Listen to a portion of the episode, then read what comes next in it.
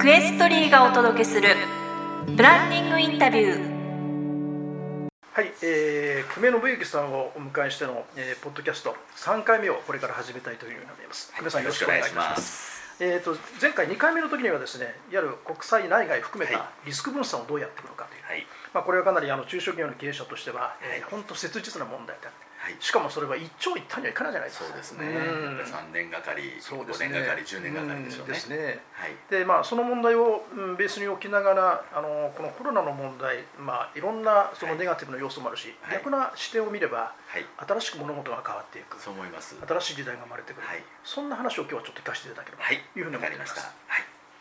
まあこれまでもクエストリーのセミナーでいろいろそれこそ SNS の活用とか IT の話させていただきましたけれども、もうそういう部分的な使い方、まあ中小企業でいうと例えば請求書を発行するとかね、はいはい。えー経理を簡単にするとか、まあ今でもテレビで CM するとそういうレベルが多いですね。名刺を管理するとか。いや便利という部分便利、まあ要は効率化ツールぐらいのデジタルの使い方ではなくてもう全くビジネスの仕組みえっとと買い物の仕方働き方を変えてしまうのが、まあ、デジタルトランスフォーメーションと呼ばれている、うん。もうすぐそばに来ている改革ですよね。でこれをまああんまり使いたくないわけですよ。うん。変に使うとね、今までの仕組み壊れちゃうし、そこは。あとは人もいらなくなってしまうから、心理的衝撃も大きかった、特にあれですね、はい。今まで、えーそういうものの中で入ってこなかった価値観を持ってる人にするとちょっと余計なものなんですよね。あとは無意識の恐れでうんそれがあると自分は排除されるんじゃないはいはい。かって気持ちもあったんですけども、まあ、それがどうやらコロナウイルス騒動でですね使わざるを得なくなってしまった。もうテレワークでね会社に来るなって言われたら。強制的に垣根が取りそうな。今までは仕事っていうと会議でねなんか長い時間あの一緒にいながらなんか、えーゴールを目指すっていうよりはいなんか文句ばっかり言っててねそれが仕事だと思ってた人が実はそれは仕事じゃなかった。もっと本質的なことがテレワークでできると分かってしまうわけですよね、だからもう特にホワイトカラーの世界でもう圧倒的に働き方が変わると思いますしあとは、まあ、それテレワークが進むと何が起きるかっていうと、うん。それこそもう不動産がね首都圏にいらないっていう話も出てくるし事務所いらない。ね事務所いらないと。あと一人ごとに机なんか必要なんだろうかって話も出てきてしまいます。あとキャビネットファイルが必要なんだろうかっていう話もそうですね、出てきてしまいます、うそして購買活動も今までは便利な出入りの業者の人がオフィスに来てくれたかもしれないけどそんなのことよりも自分でね、はい。えーパッとパソコン開けたらそろそろトイレットペーパー切れてんじゃないですかと いうような形ではい。買い物がワンクリックでできる。だから、まあ、今こんなご時世なのに看板見るとこの近くにありますけど大和運輸中途採用って看板だらけですよ。これはまあアマゾン楽天で買う人が圧倒的に増えてしまった。っていうまあ、はいそうですね。配送、でこの配送の仕組みも今は、まあ、人がやってるけれどもドローンがやる時代がもう10年以内に来るわけでしょ渋滞なんかよりもドローンの方がいいって話になりますしあとは輸送車ももう中国なんかで実験始まってますけど無人車が来てね。ですね、うん。自分でロッカー開けて食べるなんていうのが来るというわけで。要はまあ今の常識が10年後には全く通用しないっていう考えで経営しないといけないっていうのが今回のコロナウイルス騒動で加速されたというこれはリアリティ持ってますね、ええ。そうなんです。で経営者の視点で言ったらすぐうやっぱり理解できるのはそうかもうねもともとやっぱり中小企業人雇用できないなと思ったけれども,、もうこんなご時世あったらね人がもう全然当てにならないと、うん。うん、あっという間に今 EU なんか一番そうですけれども国境を閉められた瞬間に今日もあのある国でやってましたけど隣の国から出稼ぎで来る人だけで工場が3分の1回ってた、まあ、日本でも企業実習生とかありますけどね。そこが閉ざされたら閉ざされたら終わりになってしまう。回らないですね。とかいうあとそう考えたらもう人がアサインできない。そして若い人もねバイトで雇ったけれども明日来るかどうかもわからないみたいなもともと。だとしたらあもうすでに始まってますけどそばロボットには、はい、えー茹でさせるとかとかあるじゃないですかありますね。おに。ぎりありますね、そういうのも進むし、うん。どんどんどんどんうん。やっぱり今まで以上に機械で変わられるものは全部そっちに変わっていこうっていうふうに進みますしコンビニだって10年後はもう誰もバイトがいないっていうのが標準になってる可能性高いですよね。そうですね。でこれはもう何が一番の阻害要因かっていうとお買い物される方の意識の問題だけなんですけども、うん。これはコロナじゃないけれどもあっという間にそれ普及したのはキャッシュレスですよね。そうですね。キャッシュレス。5%返ってくるっていうだけでねみんなスマホで買い物するようになるんだとかね。うん。あの現金が大好きだった人もクレジットカードになるのかっていうのもあるしたった1年で起きる変化ですから。でそっちの方が便利だと感じたって時点でねそっちに一気に雪崩のようにシフトするってことが起きるんですよね。で私も今あの現に体験してるのは新しくできる大学、はいはいはい。IU 情報経営イノベーション大学が、もううん最初の時点でコロナウイルスで集合授業ができないという話なんで、うん。Zoom でやってくれって Zoom でやられるんですか？はい、でいろんな大学で教授やってる仲間の人に聞いたら、はい。まあ、IU は IT 得意なはい。ビジネスパーソンが多いから、そうですねまあ、やりましょうって話なんですけど、ほとんどの大学がもう教授はね、そういうの嫌だと反対されできないとか。できない、そううん。だから世代間にギャップがあってデジタルトランスフォーメーションに対応できる若者たちを対応できない大人が教えるというねすごい象徴的なことが起きています、ねえ。だから、まあ、大学っていうシステムもそれいるのかっていう話になってしまいますよね。で現に、まあ、うちの息子もあの今大学になかなか行きづらい研究室を決めるとこだけで行けないんで、何やってるか見たら他の大学の先生の授業を YouTube で見て勉強して意外に面白いとか。そうなるとね大学ってなんだろう？ね。偏差値ってなんだろうとか、ね、そうですね。だからまあこれは中小企業とか個人経営にとってすごくいい話なんですけれども結局デジタルトランスフォーメーションの一つの結論は、はい。面白い人に客がつくっていう話なんです。ああそうかそうかそうか、うん、だから面白い人が今までは面白いけれども慶応大学の先生じゃなきゃいけなかったんですよ、でも慶応大学の先生なんてすごい大変、うん。だけど YouTube で面白かったらそっちになれちゃうとかね。あとはあの聞いたことない大学だけどすごい面白いってなれば、はい。その人の授業を受けていずれはこれ単位にしようとか出てくるし。その仕組み変わりますね。変わります、うん。それを、まあ、今だったら Zoom とかありますけれども、これも必ず進化してきますんでね、うんうん。どんどん簡単なものになっていくはずですよね。だからそうなっていった時にそれに対応できてその、うんまあ、ある意味新しい市場、はい。うん、新しい百貨店に自分たちの商品とかサービスが乗れるか。はい。あるいは社長自身が商品としてそこにね登場できる。登録できるかどうかっていうのが、うん。まあ、デジタルトランスフォーメーションで一番大きなところなんですよね。ね。むしろそれはあれですね中小企業によってはチャンスですね。ものすごいチャンスです。ね。だから今まではインフラを持ってなきゃいけないとか、はいはい店舗を持ってなきゃいけないとか、うんうん知名度がなきゃいけないって話でしたけれども、ちょっと面白いことをやればねどんどんどんどんそれが世界的にシェアされるようあな時代がそれ今世界的とおっしゃいますと、はい。国内だけど世界にマーケ世界にットまでえーシェアできる可能性が高いです、まあ、言葉の問題はもちろんあるんですけれども、今 YouTube で起きてる、まあ、日本でも有名になる YouTuber は言葉超えてね、まあ、ピコ太郎もそうでしょうしね。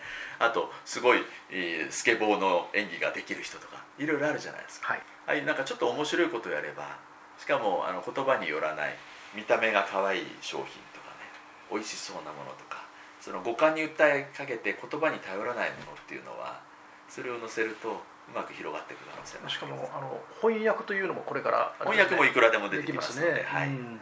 そしてそこ例えば今だと YouTube で見るっていうものとじゃあそこでこの人に会いたいからその人のコンサートに予約するとかいう時に、はい。すごいいろいろ面倒くさいプロセスがありますよね、あこの人にこのラーメン屋さん食べに行くために飛行機の手配しなきゃいけないって結構面倒くさいんですよ、はい。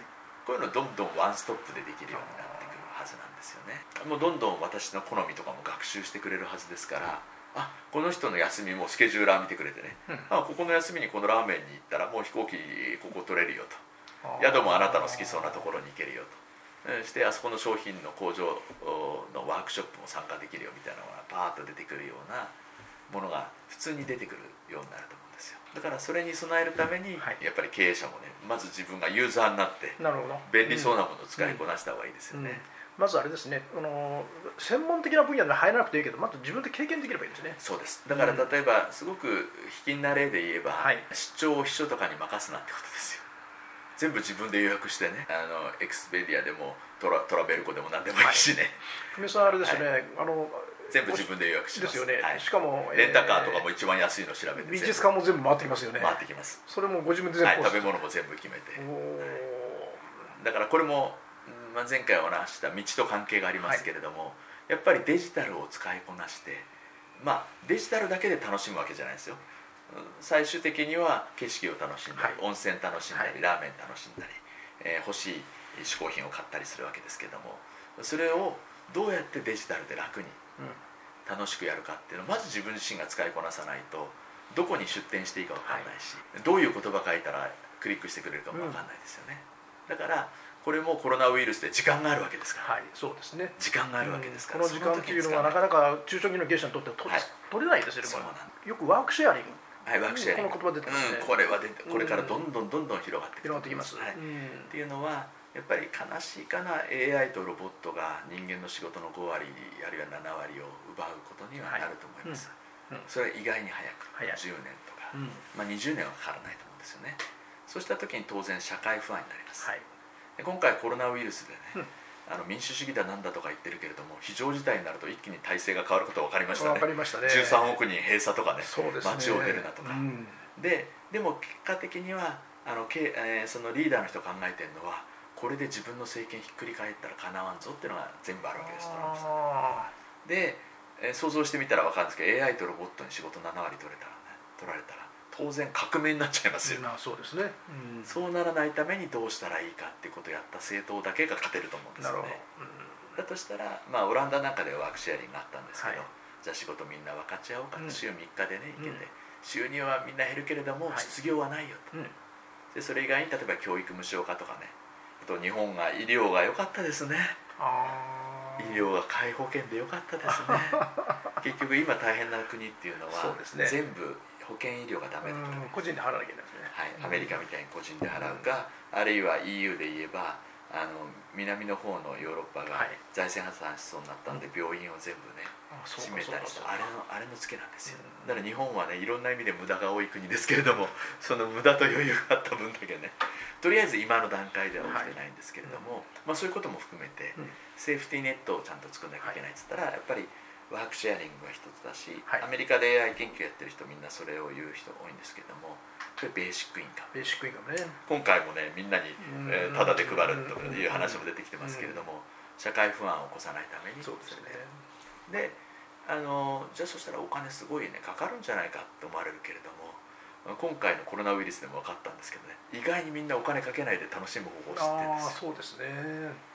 だからマスメディア見てると子供がね、えー家にいてどうかって話ありますけれどもあ実はタブレットで読める漫画が多くの漫画が無料化されたんでね。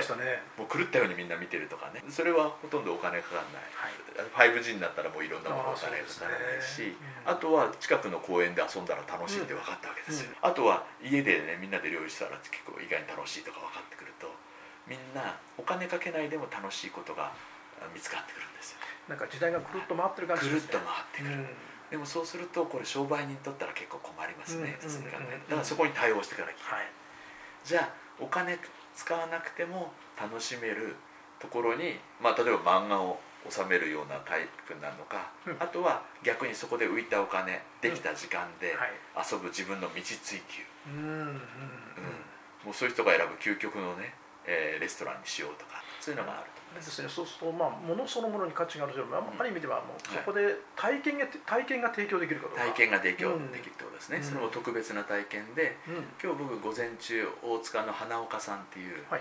もう最高に日本酒を美味しく飲ませてくれるうん。専門店の人と話してて、どうでしたか？こういうご時世、うん。いやうちはねお店もそんな広くないし海とはいえ東京に出張してくれた人が、ねはい。わざわざ寄ってくれるような店なのでそんなに影響がありません、うんまあ、最初から最後まで自分が選んだ別々のお酒で最高にマリアージュしたお魚出してくれるようなところなんですけれども。なるほど。そういうとこあんまり影響がない、うん。まあ、長く続くとわからないけどって言ってましただからまあある程度身の丈に応じてその、まあ、そこに来てる例えばお勤めの人だってえ毎日7000円のコースはた飲んだり食べたりできないと思うんですよね。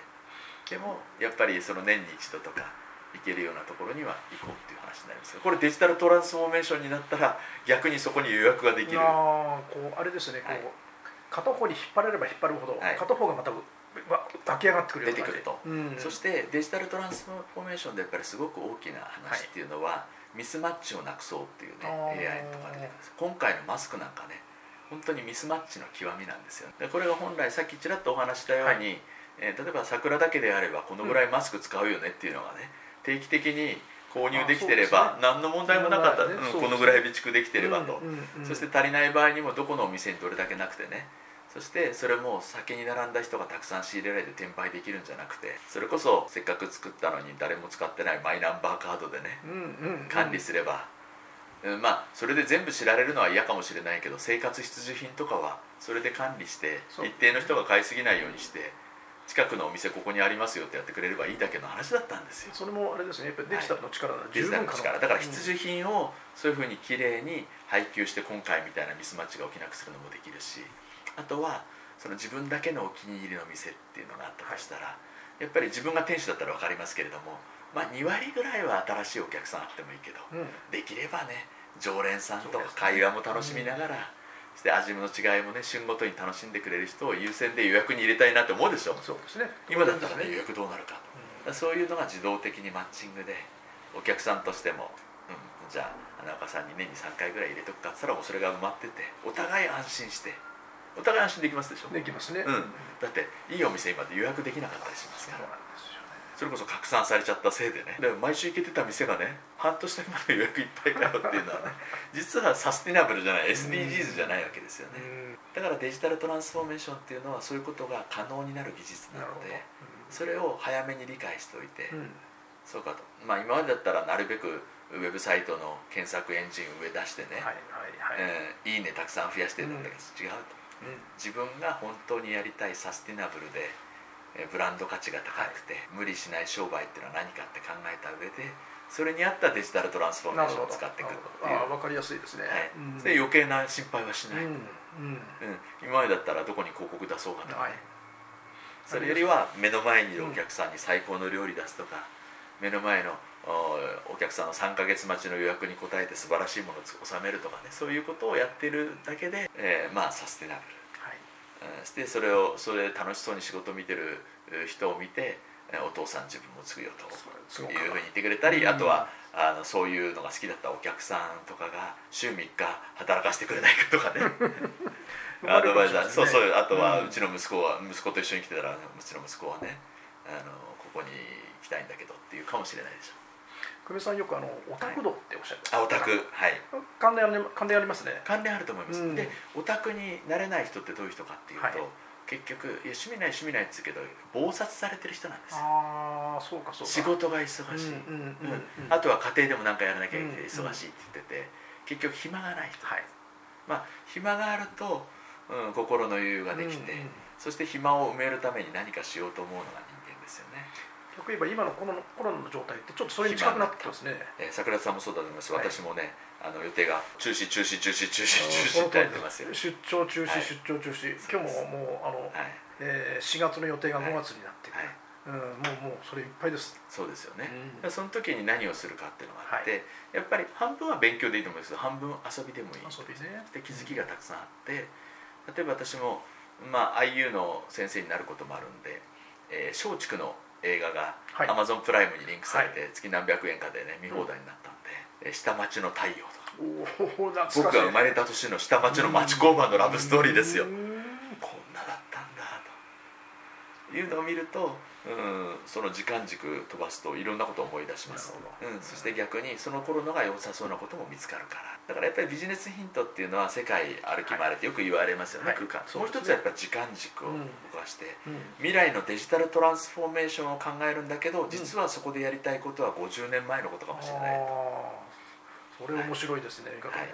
うん。えーであの IU だったところは学校っていう山田洋次監督の映画の舞台になった夜間中学なんですけども、ああいう学校の方がね今必要なんじゃないかとかね。いろいろ思い浮かぶわけですよ。同じ学年の学生が遊んでるよりもね、うん。いろんなバックグラウンドの人がいた方がむしろ友情深まるんじゃないかとか。遊びはビジネスの宝庫ですね。そうなんです。っていうのはもうさっき言ったワークシェアリングとベーシックインカムと、あとはまあシェアエコノミーでみんなね、車なんか持たなくてもいいやつはコスト下がりますでしょ、はい。そのコスト下がってもういわゆるライフライスワーク。食べるための仕事、もうみんなね、そんなこと言ったらね食べていけないだろうとか、うんうん。あとはね誰が食わしてると思ってるんだとかいう言葉は10年後20年後なくなるんですよ、うん。うん、仕事やるのはむしろ権利でね、うん。うん、自分の好きなことをやる。でそれが儲かるかどうかじゃなくて道を歩むんだっていう人がまあ最初2割ぐらい出てきてだんだんそうじゃない人もやっぱり何か趣味持ってないと50にもなって恥ずかしいよねみたいな。その趣味の友達がいない人生なんて考えられない。考えられない、いうようになってくるとその周りに出てくるビジネスが生まれますよね。そういうことですね。ね。だからまあ趣味が増えれば道具が欲しくなりますそうですね。道具が欲しくなる。それも、今みんなプロ化してるじゃないですか。してますしてます。カメラだってカメラ女子なんてねカメラマンみたいなカメラで持ってるしね。釣りやる人だってすごいもん。すごいでしょ。自転車乗りだってね。そうです。そうツール・ド・フランス出るんですか？みたいなね格好してみんな走ってるでしょ。自転車すごいですね。すごいまあ、車に比べたら安いけれども、うん。自転車100万かけるんですかみたいな話じゃないですか。だからその周りでやってる自転車屋さんとかそういう人はまたビジネスができてるわけですよね。あれですよね。その自転車屋さんなら自転車自転車を売ることがあれなんだけどもそこに仲間が出てくるんですね。そこなんです、うん。だからまあよく第三の場所っていう言葉がありますけれども、当然皆さん仕事場家庭の他にさっきの道を歩む仲間とうん。会う場所が、うん。サロンが必要になりますから、いやコミュニティコミュニティです、うんだからそれある飲食店がそうなる可能性もあるしああるカフェがありますよ、うんうんうん自転車乗りばっかりでね、うん。えー来るとかね。釣り人ばっかりが来るところとか。それが今までただの道具屋さんでしたけども、道具屋さんと食べ物屋さんが一緒についてたあらね。もっとすごい楽しい場所になるかもしれないし。でそれはデジタルトランスフォーメーションで最初のうちはいろんな人に見えてるけれどももうある程度お客さんができてきたら逆に閉じてしまってね、うん。通な人だけど紹介だけの入れる仕組み。予約ができる。それもデジジタルトランスフォーメーションなんです今もとにかくみんなにね世界中お客さんにしますよって話でしたけれども前回お話したように自分にとって一番のお客さんにするためにはどういうバランスにした方がいいかって考えていくわけですよね、あれですよね。あのかつては経営者というか親父の勘でやってた部分結構ありますよね。ありますね。それも実はすごく大切だとですよね思ってです。それがこのデジタルトランスフォーメーション置き換わって両方両方ねうん両方必要だってことです、うん AI の世界で、うん。だからこれがいいなっていう感最初のひらめきなんかは、はい。まあ社長の世界ですけど、それ作った後にそれが好きな人を見つけ出すとかあとは一回来てくれた人をリピーターにするときに、うん。その親父さんの持ってるうん。知恵とか、うん。うんいい話っていうのをどういうふうにばらまくかなっていうのは、デジタルトランスフォーメーションでできるので、まあ AI ともう一人すごい超優秀な、まあ、社長と後継者だけでもできるかもしれないけどスーパー営業マンが一人いれば営業はいらなくなるっていう時代が来るんで、そうするとあれですかね例えば小売業であれば小売業ってまあ物を売って、買っていただいて商売ですけども、はい。そのスタイル変わりますね。変わります。変わりますね。変わります、うん。うん。だから例えば今遠隔医療の話なんかコロナウイルスでよく出てますけれども、はい。例えば我が家でもね、まあ、来年期限が切れた時に 5G のスマホにしようかとか、今から盛り上がるわけですよね、でもこれ誰に聞いていいかってなかなかはい。お店に行ってもそれ答えられる人いないでしょ、うん。キャリアの人がいるだけでね、本当はそこにやっぱりプロフェッショナルがいてくれたりあとユーザーグループがあって、うん。サロンがあってね、うん。こうやって使ってここがいいんだよとか、うん。うん、できる場所がリアルでもネットでも欲しいですよね。だからそれが新しい小売業で。なるほど。うん、だからどうでもいいやとりあえずこれがあればいいやっていうところはもうすごいグローバルチェーンがやってきますけど、物物を売るというのは最後の着地点みたいなもんですね。そういう感じがします、うん。あのー久米さんその仕事が遊び、はい遊びが仕事ってよくおっしゃるじゃないですか、はい。遊びというのはある面だとプロのプロじゃない世界、はい。まあえーはい。えー本当に素人がその遊びっていう。感じでしたよね、うん。今まではそれはね、はい趣味あれは趣味だからそうそうプロが本当に、まあ、野球なんかはそうかもしれませんけれども、まあまあ、スポーツとかね音楽とかはそうかもしれないけれども、でもあのオタクが増えてくるとそのオリンピックに出るようなスポーツじゃないスポーツがたくさん出てくるじゃないですか。だって釣りって一言で言うけど楽しみ方全然違うわけですよね。うん釣れるのが好きな人もいるし釣れないのが好きな人もいるしね。道具が好きな人もいるし、うん。ファッションが好きな人もいるし、そこにいるだけで好きって人もいはいるんですね、そうなんです、うだからそのそのコミュニティを作りながらそこで、えーこれにだったらねちょっと贅沢してもいいかなとかね、あるいはここの道具一度使ったらあるいはこの店に一度行ったらねもうこのジャンルについては生涯ここでいいかな。うんなるほど。あと本当に大切な友達とか家族はここに連れてきたいなっていうところで選ばれるっていうのがなるほまあそこらデジタルトランスフォーメーションの時代でもうん。変わらないんですけれどど、も、うん。でもやっぱりそこに1回は乗らないと、そうですねうん、要は市場に出てない人とかになるから排除されてしまう可能性があそのえー消費の価値を、えー基準として、い。えー LTV ライフタイムバリューというね、はいありますね、うん。はい。ここはこれから一つのキーワードになりますかね。キーワードになります。うん。でライフタイムバリューをお最大化させるときに、はい。アマチュアのお客さんだったらある意うん。味サプライヤー主導でできましたけど、はい。これからはひょっとしたらお客さんの方が詳しい形もあるからお客さんの意見もちゃんと聞き入れながらそれでいながらその中で一番頼りにされる人になる、うん。まあ、社長とか後継者あるいはその、うん、スーパー店長的な人が、ね、なっていくっていうやっぱり道を一緒に歩んでいかなきゃいけないと思うんですよね。お客さんを育てながらお客さんに育てていただきながら。そうです、ん。そしてそれは専門ジャンル例えば釣り道具屋さんだったら釣りの道具を素晴らしくすると同時にお客さんも今スマホを今だとスマホそれからもっと便利なものが出てきた時にやっぱりすごいいいもんだけどやっぱり楽とか便利にしたいっていう流れもありますからね。やっぱり両方知ってないと、なるほど、うん両輪だと思いますね。このデジタルトランスフォーメーション時代、はい。まあ、今久米さんのお話聞かせていただいて、はい。まあ、間違いなくその時代に来るだろうなというふうに思うんですけども、はいこの時代で、まあ、繰り返しになりますけど、はい。この時代にとって経営者が今今今やるべきことは何そうですね、まあ、すごく分かりやすくいくと一番進んでるところに行くと分かりやすいんですけども、うんこれはコロナウイルス騒動がなくなったら中国に行くと今一番分かると言われてます。無人の店舗なんかも山ほどあるし全部今もうあの QR コード決済だし。そして自動運転なんかもどんどん進んでいるし、で遠隔医療なんかも普通に行われてるし。やっぱり中国の場合なぜすごいかっていうとある意味プライバシーとか人権とか関係なしでどんどん実験してますから。そうですね。でも何ができるかっていうヒントがありますよね、そうですねうん。まあ、それを日本でどこまでやるかとかはい。その企業でどこまで採用するかはまた別の話ですけれども何ができるかっていうカルチャーショックちょうど、まあ、福沢諭吉が海外に行った時にショック受けたみたいな話っていうのは、まあ今そうですね。やっぱり中国が一番中国ですかね。かもしれませんね、ええー、と3回シリーズで、えー、久米さんのお話を、えーはい。お聞きしてまいりました、はい。まあ、令和大恐慌に備えてすぐやること。久米さんあの、今中小企業の経営者、はい。まあ、本当にある面だと気持ちが折れつつあるそうですね、うんたくさんいらっしゃいます。私も含めて時々、はい。ね辛くなります。はい。はい。その中小企業の経営者に向けて最後に一言何かはい。メッセージを、まあ、まずこの大変な状況がずっとは続かないということです、私も証券会社で大恐慌、まあね、あのクラッシュを味わいましたけれどもやっぱりその後いいことがあったわけですよねこれは私が父からも教わったことなんですけどもやっぱりそこを乗り越えるかどうかが大切。で乗り越えるっていうのは2つ意味がありまして一つはやっぱりさっきのキャッシュを積んだり何かしながらあの経済的に生き延びるって話。守もう一つはるということですね。そしてもう一つはやっぱりこういうことが10年に1回20年に1回30年に1回あった時には何か新しいことを一つ始めなさいっていう神様からのメッセージだと思ってそれを経営者が準備するこのひいい意味で暇な時間を使って準備するっていうことが大切だと私自身も思っています、はい。はい。久米さん本当にね、えー中身の濃い話、えー聞かせていただきましてありがとうございました。ありがとうございました